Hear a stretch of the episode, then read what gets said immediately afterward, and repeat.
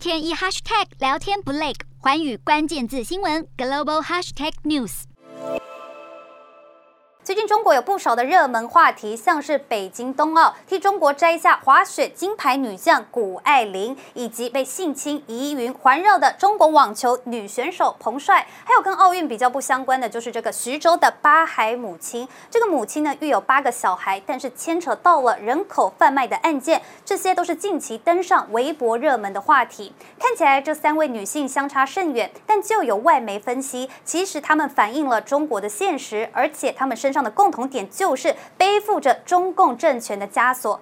怎么说呢？我们先来看到这个北京冬奥滑雪的金牌女将谷爱凌，她以自由式滑雪大跳台的项目，让中国首次站上了奥运的颁奖台。就是因为她这种出色的成绩以及表现呢，不仅中国的媒体争相采访，就连中共中央纪委国家的监委网站都争着要专访她的故事。那网络上呢，也以像是天才少女、冰雪公主等形容词来称赞谷爱凌。虽然有网友曾经爆料，谷爱凌在颁奖典礼的时候是没有唱中国国歌的。不过，相关文章遭到谷爱凌的粉丝抨击以后，声浪也逐渐消失了。但这些怎么会牵扯到彭帅呢？因为日前他陷入被中国前国务院副总理张高丽性侵疑云。那他呢，本来彭帅行踪成谜，大家都找不到他，因此外界就很担忧他的人身安全。不过后来彭帅终于在北京冬奥现身了，就是前往观看谷爱凌的比赛哦。那谷爱凌受访的时候就表示了，对于能够看到彭帅真的很欣慰。因为他表示呢，他要出来做他自己喜欢的事情了。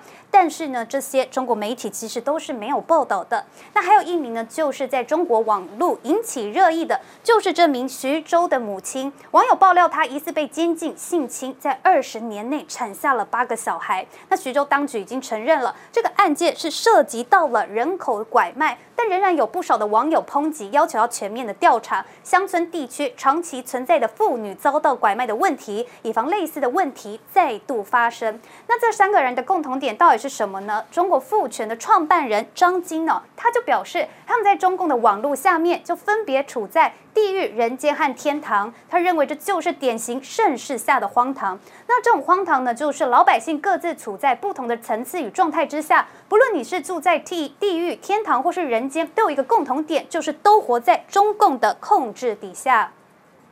现在呢，北京冬奥还在持续的进行当中。那北京冬奥的吉祥物猫熊冰墩墩，我们可以看到它的外形是相当的可爱，胖嘟嘟的身体，还有这种无辜的双眼呢，是受到民众的喜爱，因此爆红，掀起了一阵抢购潮。洋商品是供不应求，转手价格不断的被炒高。有很多外国记者看见这种疯狂的情形呢，都开玩笑的说，想要得到一只冰墩墩，真的比夺牌还要困难。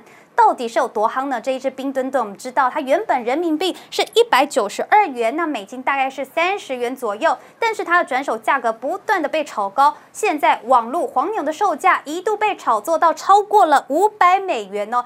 等于是原本价钱的十六倍之多，真的是相当的夸张。那不仅如此呢，只要是跟冬奥有关系的，都让业者嗅到了商机。像是冰墩墩、谷爱凌这种冬奥的热门名称呢，就让不少企业以及自然人进行恶意的注册，谋取了不当的利益。那对于这些恶意的行为，中国政府也出手了，他们发布通告，将根据呢奥林匹克标志保护条例，还有这个商标法等规定呢。将对这个冰墩墩和谷爱凌等四百二十九件商标注册的申请全部都要驳回，并且如果已经注册的四十三件的商品呢，也都宣告无效。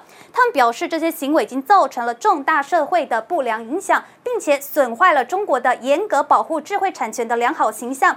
最后，中国政府也鼓励社会大众对涉嫌恶意商标注册的行为要一起来进行监督和举报。Hello，大家好，我是环宇新闻记者杨芷玉。如果你喜欢环宇关键字新闻 Podcast，记得按下追踪以及给我们五星评级，也可以透过赞助支持我们的频道哦。